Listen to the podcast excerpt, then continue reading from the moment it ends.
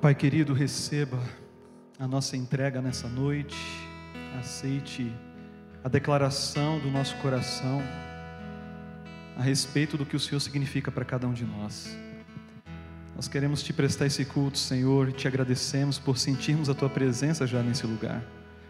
E agora, ao abrirmos a tua palavra, que ela fale ao nosso coração e provoque aquilo que ela costuma fazer nos faça pensar, nos dê direcionamento, nos aproxime do centro da tua vontade para a nossa vida, mais uma vez.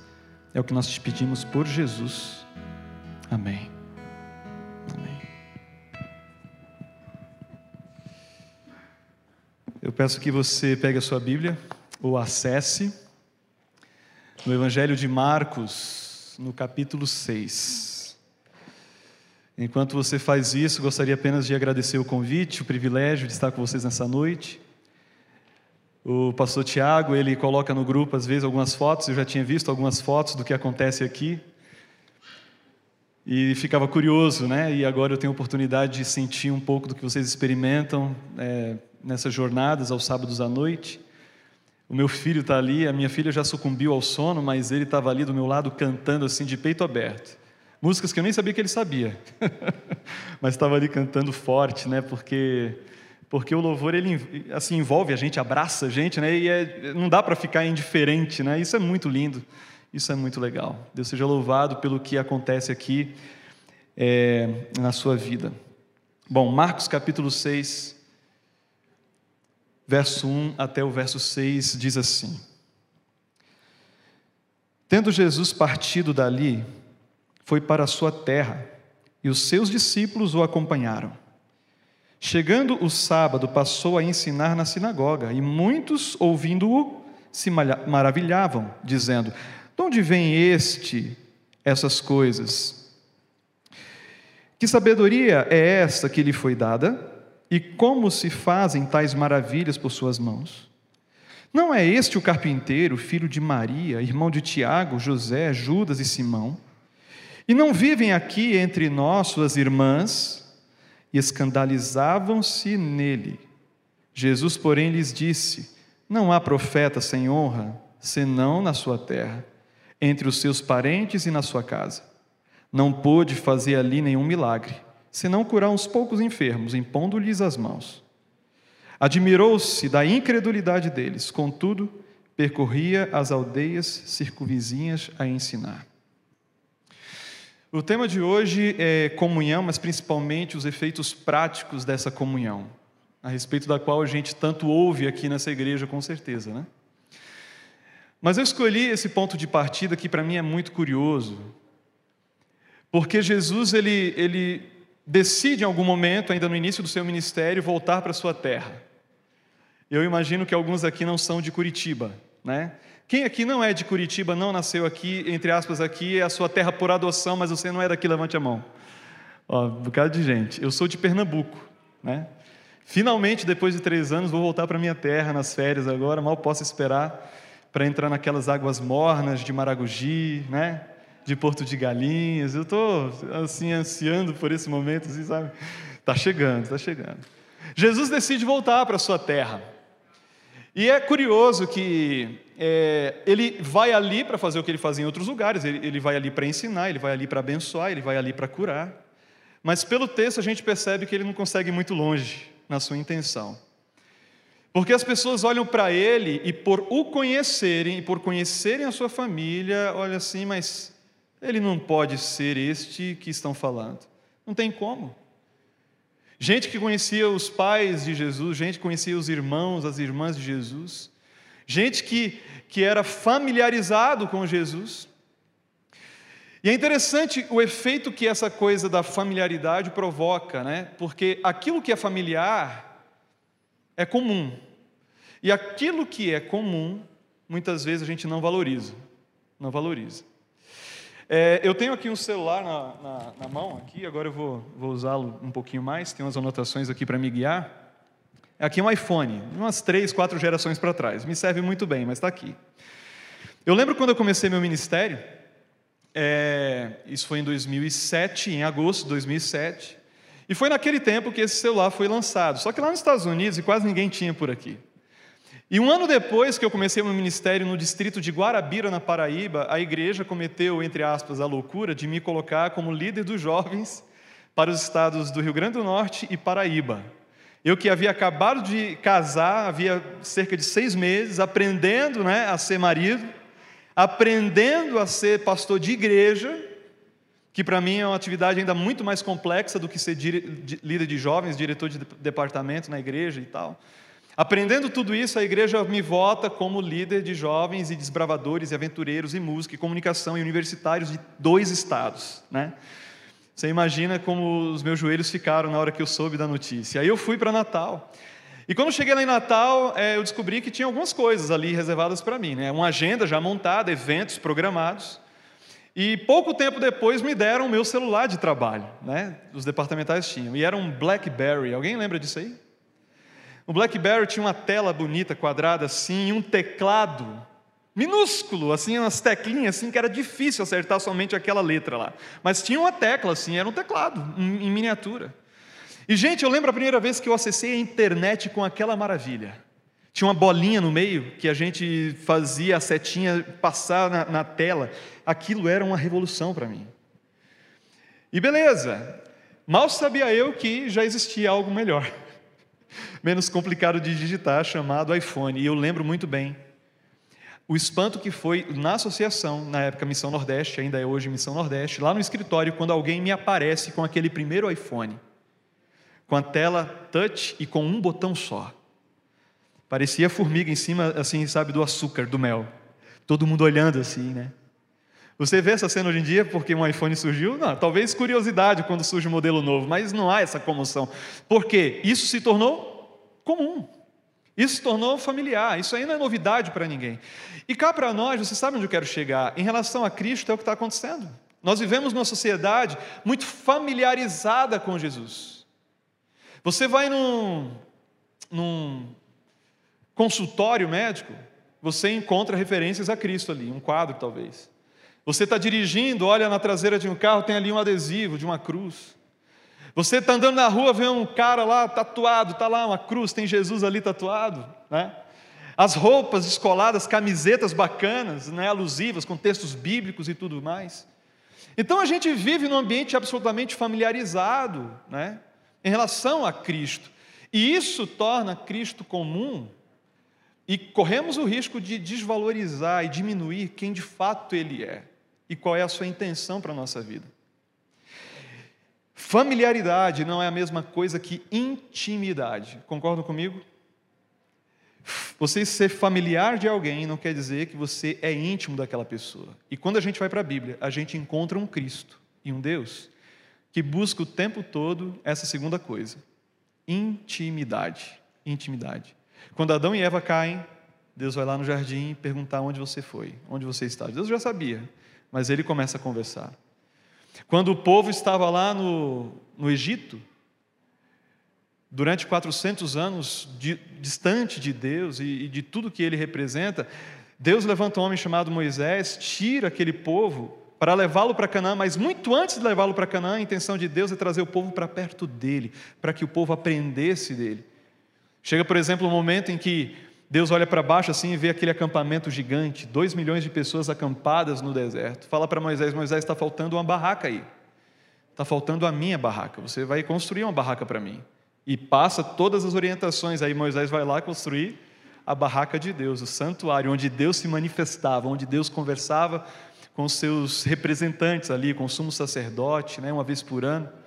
E mesmo em relação a Moisés, você percebe um fenômeno interessante. Depois, com calma, você pode é, buscar sua Bíblia, a partir do capítulo 19 de Êxodo até o capítulo 33 de Êxodo, onde toda essa história acontece, basicamente, você encontra um movimento que Deus ele, ele inicia em relação a Moisés. Deus ele chama Moisés para o monte, depois ele chama para o topo do monte, depois ele fala assim: você vai subir, mas com Arão, com Nadab, Abiú e mais alguns líderes aí. Depois Deus ele vai ao monte e, e tem uma nuvem assim, e, e Deus está dentro da, da, nuvem e Moisés chega perto da nuvem. Depois Deus chama Moisés para dentro da nuvem. Você pode ler isso aí com calma. Várias vezes Moisés vai lá para dentro da nuvem. Quer dizer, para dentro da nuvem não, vai, vai para a montanha e vai se aproximando cada vez mais, finalmente ele entra na nuvem, e lá no capítulo 33, finalmente, Moisés ele fala assim: Senhor, mostra-me a tua glória. Aí você conhece a história, quando Moisés desce do monte, o que acontece com o rosto dele? Resplandecia, brilhava. Finalmente, depois de um processo onde Deus inicia, né, tem essa intenção de convidar para que Moisés esteja perto dele. Ele quer o que? Intimidade, ele quer se revelar cada vez mais. E quando Jesus aparece na história, esse princípio de busca por intimidade alcança seu ponto mais alto. E queridos, a partir desse Cristo que busca intimidade, a história da humanidade ela é recontada. A nossa história ela é reescrita. E eu poderia convidar você, a gente já ouviu alguns testemunhos aqui, mas vários de vocês poderiam dizer que diferença fez, né? Jesus na sua vida até aqui. Mas quando eu olho para vocês, eu fico me perguntando: quantos de nós somos familiarizados com Jesus e quantos de nós de fato somos íntimos dele? E é nesse sentido que eu gostaria que você pensasse: quais, são os efeitos práticos dessa intimidade? Primeiro, Jesus ele já dá dica. Jesus já dá dica. Por quê? Porque Jesus, ele, ele, ele tinha um hábito, ele tinha uma rotina de comunhão com Deus. Quando você vai para os evangelhos, você percebe que a oração, por exemplo, nunca era uma opção para Cristo, mas uma necessidade. Em Lucas capítulo 6, por exemplo, você vai encontrar ali no verso 12, Jesus subindo ao monte para passar a noite em oração. Por quê? Ao descer do monte na manhã seguinte, ele precisaria escolher doze homens, para que a partir daquela escolha a história da igreja começasse. Então, antes de tomar uma decisão importante, Jesus ia à presença do Pai. Quando ele estava em Jerusalém, ele ia ao Getsemane. Quando ele estava na região da Galileia, por vezes, ele despediu os discípulos para ficar sós na beira da praia, na presença de Deus. Então Jesus tinha tempo e lugar para para orar. E Ellen White ela fala coisas interessantes a respeito do que acontecia nesses momentos de comunhão, de intimidade de Cristo com o Pai. Ela diz que nesses momentos Deus ele lançava spoilers para Jesus daquilo que iria acontecer durante o dia. Não te surpreende que Jesus sempre tinha uma resposta certa para dar? Nenhuma casca de banana pegava Jesus desprevenido. Sabe aquelas, aqueles questionamentos que os fariseus faziam, né? trazia a mulher tomada em adultério, perguntava sobre a questão dos tributos para ele. E ele sempre tinha uma pergunta ou uma resposta para dar, do jeito certo. Quando eu leio ali a revelação, eu percebo que o segredo de Cristo era exatamente esse. Ele tinha intimidade com o Pai e Deus ele antecipava tudo aquilo que iria acontecer. Então Jesus ele ia para um dia preparado. Ele não ia de qualquer forma, ele não ia enfrentar as horas à toa. Ele estava conectado com o Pai. Bom, existem muitas pessoas, como eu disse, que estão familiarizadas com Cristo, mas não são íntimas dele. E antes que eu avance para as questões práticas, eu preciso apenas fazer um alerta para você. Jesus ele disse que haveria muita gente assim. Lá em Mateus 7, 22 a 23, ele diz assim: ó, Muitos me dirão naquele dia: Senhor, Senhor, não profetizamos em Teu nome, em Teu nome não expulsamos demônios e não realizamos muitos milagres. O que é que Jesus vai falar no final da conversa? Apartai-vos de mim, porque eu não conheço. Vocês dizem que me conhecem, vocês fazem coisas em meu nome, vocês falam de mim por aí, agora, vocês não falam comigo. A gente não se conhece, a gente não troca ideia, a gente não tem intimidade. Bom, quais são os resultados práticos é, da intimidade na vida do ser humano quando esse se conecta com Deus? É, eu estava tentando fazer uma lista assim mais objetiva. Eu confesso que eu tive muita dificuldade porque existem muitos efeitos práticos. Eu queria trazer também algumas experiências que eu vivi recentemente, é, que talvez indiquem né, algum caminho, quem sabe ajude alguém aqui. Mas vamos lá. O primeiro exemplo que me vem à mente é a questão de Paulo. Porque Paulo, ele teve um encontro com Cristo parecido com aquele que nós temos. Paulo, ele não conviveu com Jesus em vida. Ele era romano, cidadão romano, mas judeu, membro do sinédrio, tinha autoridade, filho de uma família estabilizada, tinha condição financeira, tinha respeito, né, uma reputação a zelar. E por isso foi incumbido pelos líderes judeus para perseguir cristãos, que eram como uma seita, né? Dentro do judaísmo, eles queriam eliminar aquele movimento. E Paulo foi escolhido para isso. E aí ele se encontra com Cristo, e você sabe as circunstâncias, né? Ele se encontra com Jesus naquela estrada de Damasco e tal. E a partir daquele momento, um processo começou na vida de Paulo, é, é muito interessante. Primeira coisa é que ele passou o restante da sua vida meio deslocado porque ele não tinha mais autoridade do sinédrio, ele não era mais respeitado pelos judeus, e ao mesmo tempo ele não convivia é, tão bem com os cristãos que sempre tinham um pouco de dúvida quanto à legitimidade da conversão de Paulo.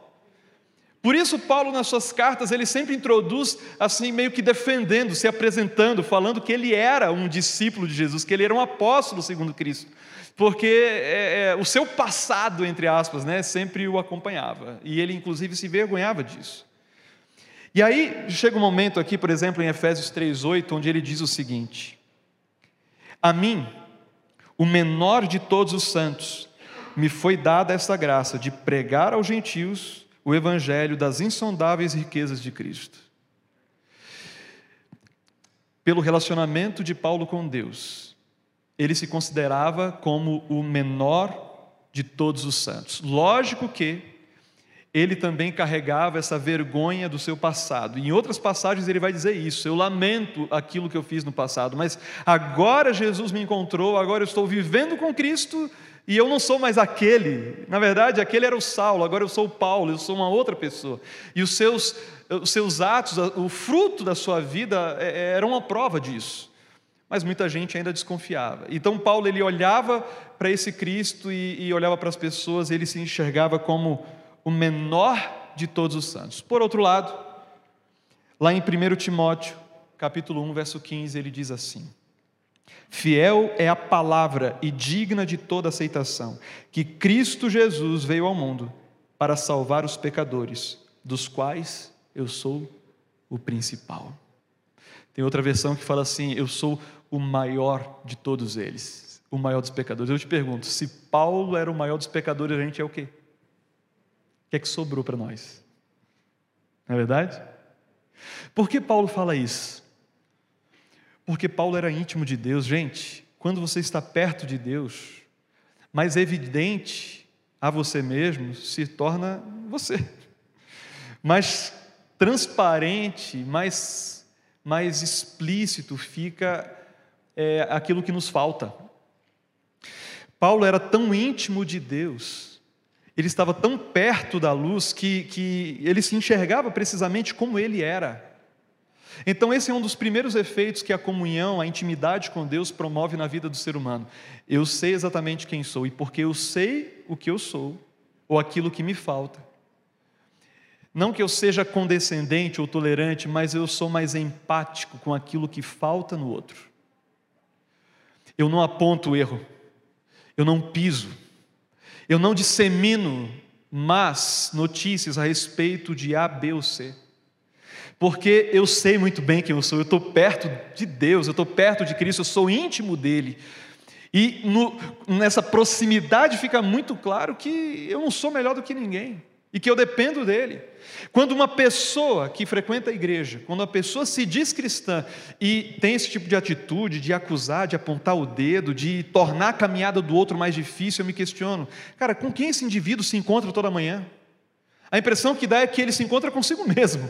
Ele olha no espelho e fala assim, cara, é isso aqui, ó, já consegui isso, já consegui aquilo, já consegui aquilo, eu sou melhor que aquele fulano nisso, nisso. Parece que a pessoa faz uma lista imaginária ou, ou até anota, né? Assim, olha, eu já consegui tudo isso aqui. E aí torna a caminhada do outro mais complicada. Então a comunhão com Deus me coloca no meu lugar. Me coloca no meu lugar. E aí eu começo a aprender dele. E aí vem um outro fenômeno muito bonito, que é a manifestação do caráter de Cristo, cada vez mais claramente em todas as circunstâncias. Paulo ele fala a respeito disso, apresentando na figura de um fruto. Está lá em Gálatas, no capítulo 5, 22. que são as características de Cristo. Características de Cristo, que vão sendo desenvolvidas por conta dessa intimidade. Por falar em intimidade, você lembra qual era o discípulo mais íntimo de Jesus? Hã? Era o mais novinho deles, João. Pelo menos é isso que sugere ali os evangelhos. Inclusive, é, há uma mudança muito radical na experiência de João, porque João, ele é apelidado, né? Você lembra do apelido do João lá no início da história? Filho do, do trovão. Isso é coisa boa? Não é não, né? Porque João era, ele era impulsivo, explosivo. João havia crescido, gente, na Galileia, que era uma região assim efervescente de conflito, de revolta contra Roma. João possivelmente cresceu ouvindo as histórias, por exemplo, de um tal de Judas o Galileu, que no ano 6 tentou organizar algumas vilas para se libertarem de Roma, só que os romanos eram muito mais poderosos, entraram nas vilas, destruíram tudo, mataram um monte de gente. Com certeza João cresceu ouvindo, né, esse lamento, essa raiva que os galileus tinham em relação aos romanos. E aí de repente esse menino enxerga na educação, né, uma chance de mudar de vida. Ele ouve falar que havia um professor que aceitava gente simples. E esse indivíduo era inclusive próximo dele, um tal de João Batista, que pregava lá no Jordão, não tão distante de Jerusalém. Aí ele sai com um amigo, né, eu acho que é o André, os dois saem, adolescentes, e vão até João. E aprendem de João até um dia em que João aponta para um outro homem e fala assim: Olha, esse é o Cordeiro de Deus que tira o pecado do mundo. Na hora, os dois deixam João assim: Ó, João, valeu, agora a gente vai por aqui. Aí Jesus está entrando na cidade e percebe que estava sendo seguido por dois, olha assim, mas o que, é que vocês querem? Aí João fala assim: Mestre, onde você ensina? Onde tu assistes? Onde é a tua casa? João e André não queriam apenas um encontro de esquina com Jesus, de rua, sabe? Um papo de esquina. João queria ir até onde Jesus estava, queria conviver com Jesus e, de fato, a convivência com Cristo modificou quem ele era. Nós conhecemos João, o, o, o velho João, como discípulo do amor, convívio, intimidade. É impossível alguém ter intimidade com Cristo e continuar do mesmo jeito. Você pode até ter um encontro com Cristo pontual e sair, inclusive, pior desse encontro com Cristo, de verdade, legítimo. Prova disso o jovem rico, não é verdade? O jovem rico chega assim: o que eu devo fazer? Um monte de, de erro na pergunta dele, mas ele chega lá com, com essa intenção. No final, Jesus faz um convite: olha, era um desafio, tudo bem, né? Venda tudo que você tem, dê aos pobres, depois você vem e me siga. E o jovem cai fora. Ele sai pior. Porque o que determina se eu saio melhor ou pior na, da presença de Cristo é a resposta que eu dou para o chamado que ele faz. Jesus queria ter intimidade com o jovem rico, o jovem rico não estava muito afim.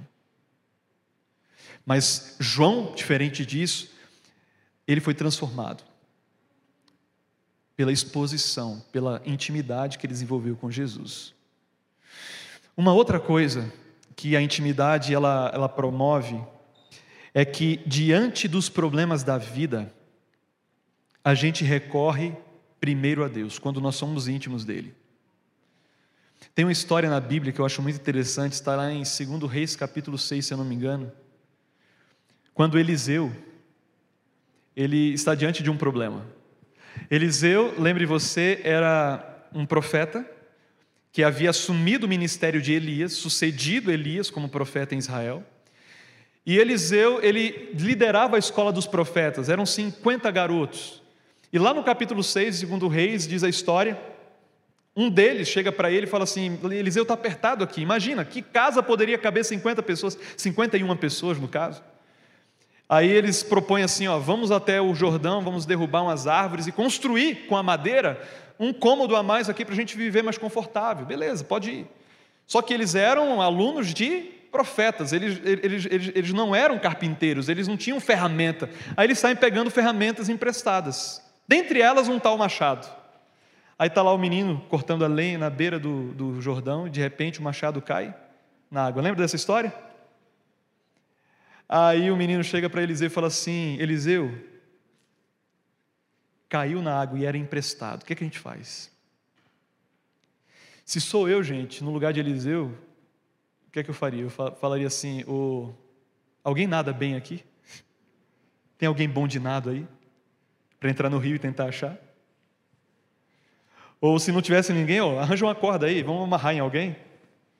E aí o indivíduo, gente, primeiro, o, o, machado não foi arremessado, ele escapuliu, ou seja, não foi muito longe. E outra, machado é uma coisa grande. Cara, vamos andando ali, ó, de repente alguém esbarra no machado e pega. Só que diante dessa questão, o que Eliseu faz? Ele fala assim: Senhor, pode fazê-lo flutuar por gentileza? O machado flutua, cara.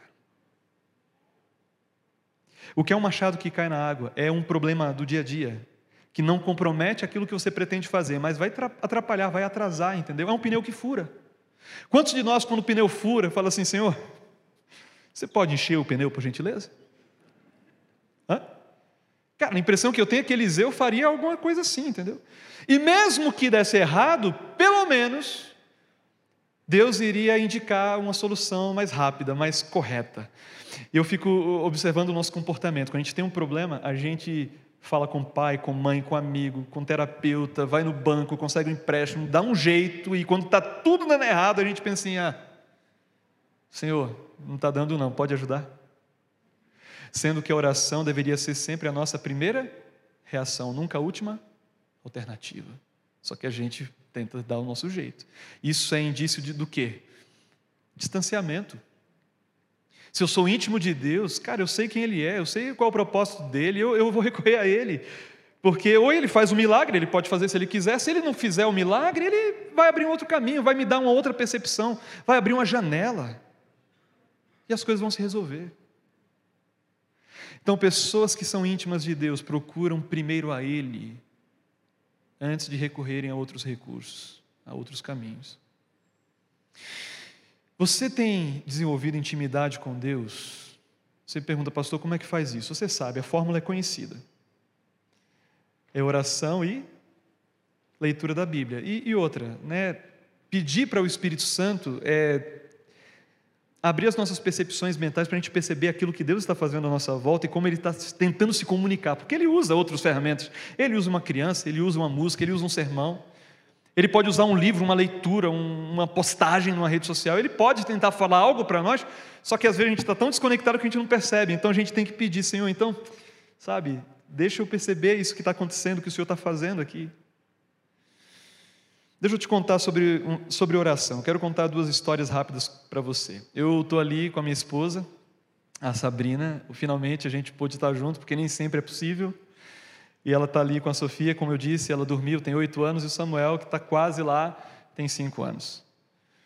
E quando a gente começou, assim, né, a tentar educar a Sofia nessa questão espiritual, né, você faz o culto em casa, você, né, e é, é, curioso, assim, antes dessa história de fato, assim, quando a Sofia tinha alguns meses, a gente fazia o culto para ela. E confesso a vocês que eu achava aquilo uma perda de tempo. Como é que eu vou contar uma história para um bebê de dois, dois meses, três meses? Vou contar a história, está lá o rodo berço, gente. Contar a história para uma criança que. Mas aí a gente contava, contava, contava. Eu lembro que eu estava viajando com o quarteto, aí a Sabrina mandou um videozinho da Sofia, porque a gente estava contando aquela história de Samuel, né? Quando, quando Deus chama Samuel e ele acha que é Eli que está chamando, ele vai até Eli, e aí ele fala assim: Não, volte a dormir, né? Aí a, a, o texto era assim: Sacerdote Eli, o Senhor me chamou? Não, não, não, volte a dormir, Samuel. Sacerdote Eli, o Senhor me chamou? Não, não, não, volta para dormir. Aí, aí a, o videozinho era assim: era a Sabrina perguntando: Sacerdote Eli, o Senhor me chamou? Aí a Sofia, pequenininha: Não, não. Coisa mais linda, eu devia mostrar para você esse vídeo aí, mas depois eu mando, aí joga aí nos grupos, assim, um videozinho curto, muito legal. Eu fiquei olhando assim, assim, gente, né, que está aprendendo mesmo? Está aprendendo. E aí a gente tentava ensinar a Sofia a orar. Como você ensina uma criança a orar? Aquelas palavrinhas, né, aquela oraçãozinha meio decorada. Antes de comer, ou quando o amiguinho vai. E quando ia as crianças em casa, algumas delas já oravam, mas a Sofia nunca queria orar. Nunca queria orar. E aquilo meio que frustrava a gente. Poxa, ela já tem condição, falava tudo pelos cotovelos, mas não queria orar, gente, não queria. O pecado é duro, não é verdade? Aí, beleza. Dia 18, não, 28 de maio de 2018.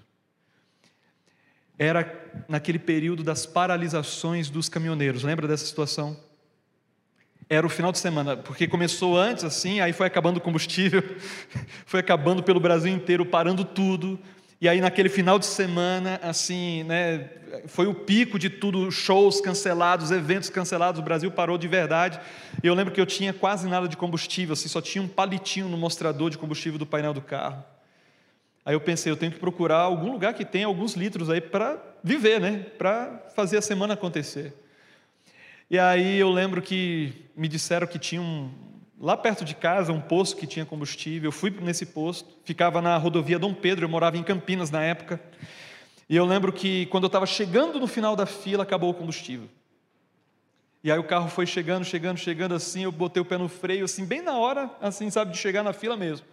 E o poço estava assim a coisa de 300 metros. Eu saí do carro, né, e comecei a empurrar o carro à medida que a fila ia andando. Isso eram as quatro e pouca da tarde.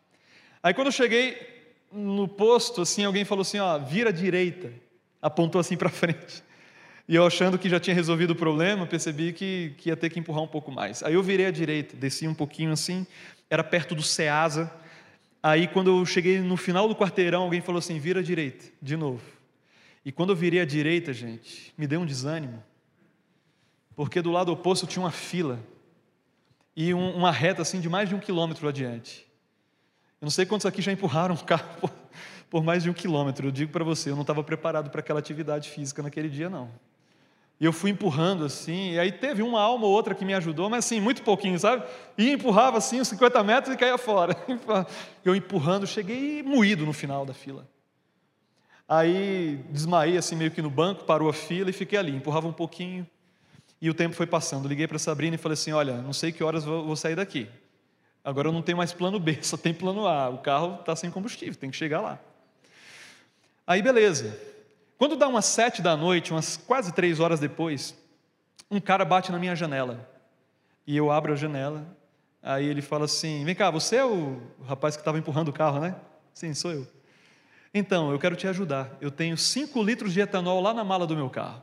E não sei se você percebeu, para voltar para o posto você tem que subir uma ladeirinha. Você, lembra que você virou à direita e desceu? Agora você tem que subir, mãozinha empurrando. Você não vai conseguir. Aí eu fiquei surpreso, lógico, porque lembre você, naqueles dias o pessoal estava saindo num braço, né?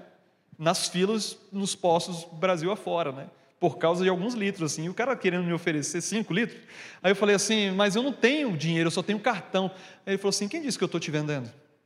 Eu quero te dar. Aí eu olhei assim, beleza. Saio do carro, vou adiante mais uns 300 metros. E ele foi me contando a história. Cara, eu vi você passando e eu pensava assim, cara, ajuda ou não ajuda, ajuda ou não ajuda. Ajuda, cara ficou três horas pensando se ajudava ou não. E outra, para piorar, é, assim, o, o, carro, né, assim, outras pessoas tinham passado com os sedãs, né, e ele não sabia qual era exatamente o meu carro. Era um sedã prata, mas ele não lembrava. Então tinha muito sedã prata naquela fila. Então ele, ele, ele pensou assim: se eu pelo menos soubesse qual era o carro, ia facilitar o trabalho, mas eu não sei. Beleza. Aí ele, ele foi procurando, perguntando para as pessoas, todos os sedãs prata até me encontrar. Ele falou assim: ah, era você. Nisso eu chego no carro, ele, ele tira o galãozinho, naquele galãozinho, e com a mangueira. Ele falou assim: ou você chupa ou você sopra. Aí eu falei: rapaz, acho que eu vou soprar. Beleza, pego o galãozinho e volto para o carro, todo mundo me observando. Nunca, é, sabe, é meio é Walking Dead, né? Esses, esses negócios é Mad Max, né? Esses filmes apocalípticos assim, né? aquele negócio assim, né?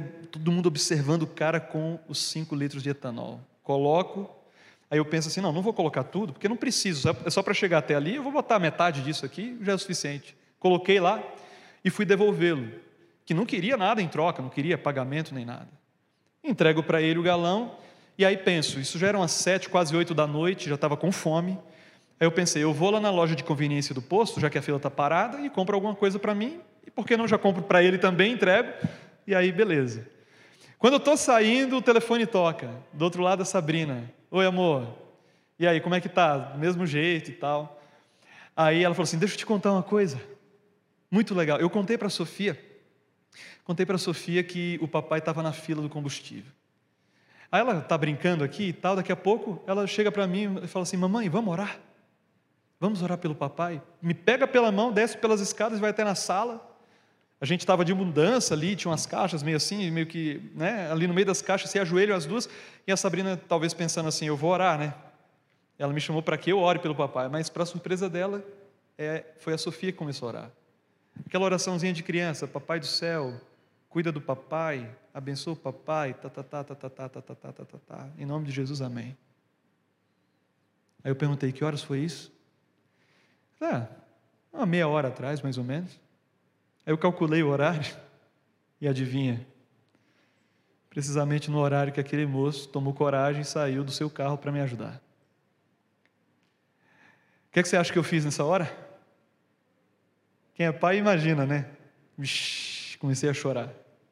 Comecei a chorar, fiquei parado com o telefone aqui e comecei a chorar. De verdade, sabe? Eu acho que o povo não entendeu nada, né? Alguém deve ter pensado assim: olha o que a greve faz com as pessoas. Meu.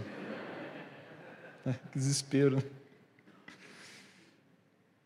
A primeira oração que a minha filha fez na vida, por conta própria, foi uma intercessão pelo papai.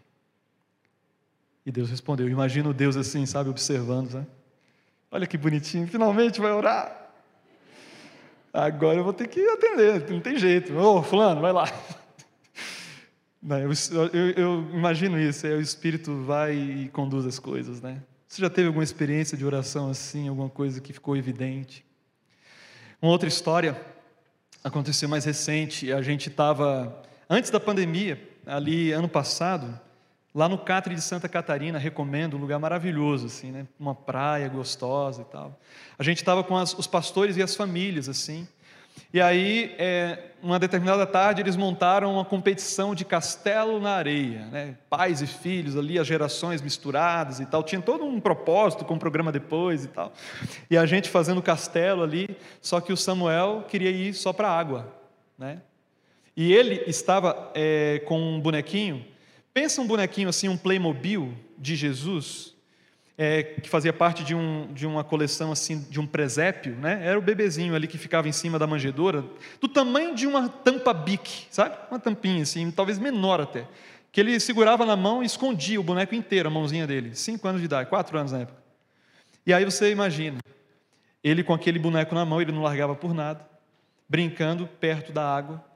Aí de repente a Sabrina pega ele no colo e entra um pouquinho na água com ele. E o tal bonequinho ele cai no mar e afunda.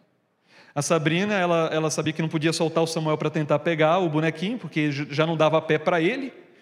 Então o bonequinho foi lá e ela tentava me chamar, só que eu estava lá na frente. Aí ela teve que se mover para chamar minha atenção. E aí, quando, quando eu cheguei mais perto, ela falou assim: Ó, caiu. Na hora que ela falou e eu vi o Samuel berrando, eu já tinha ideia do que estava acontecendo.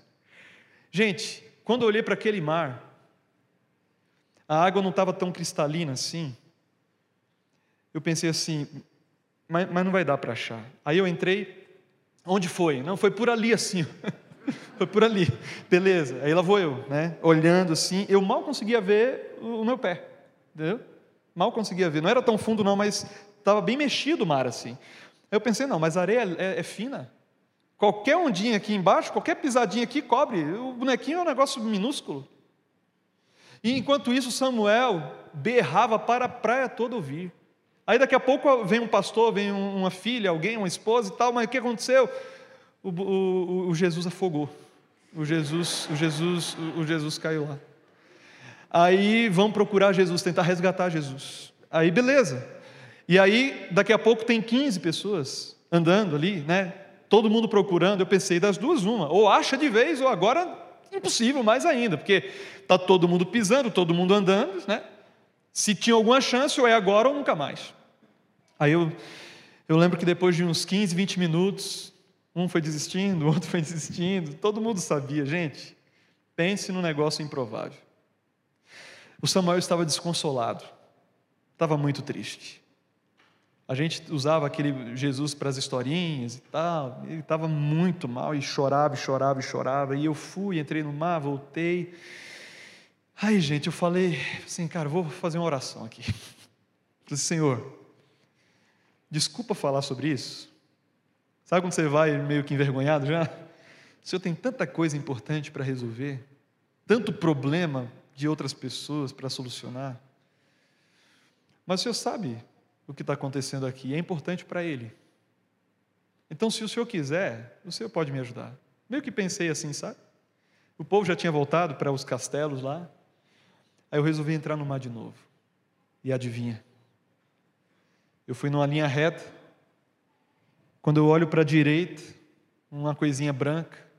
Eu boto o pé e tento puxar com o dedão assim, mas não consigo. Aí eu ponho a mão e quando vem, está lá o, o, Jesus.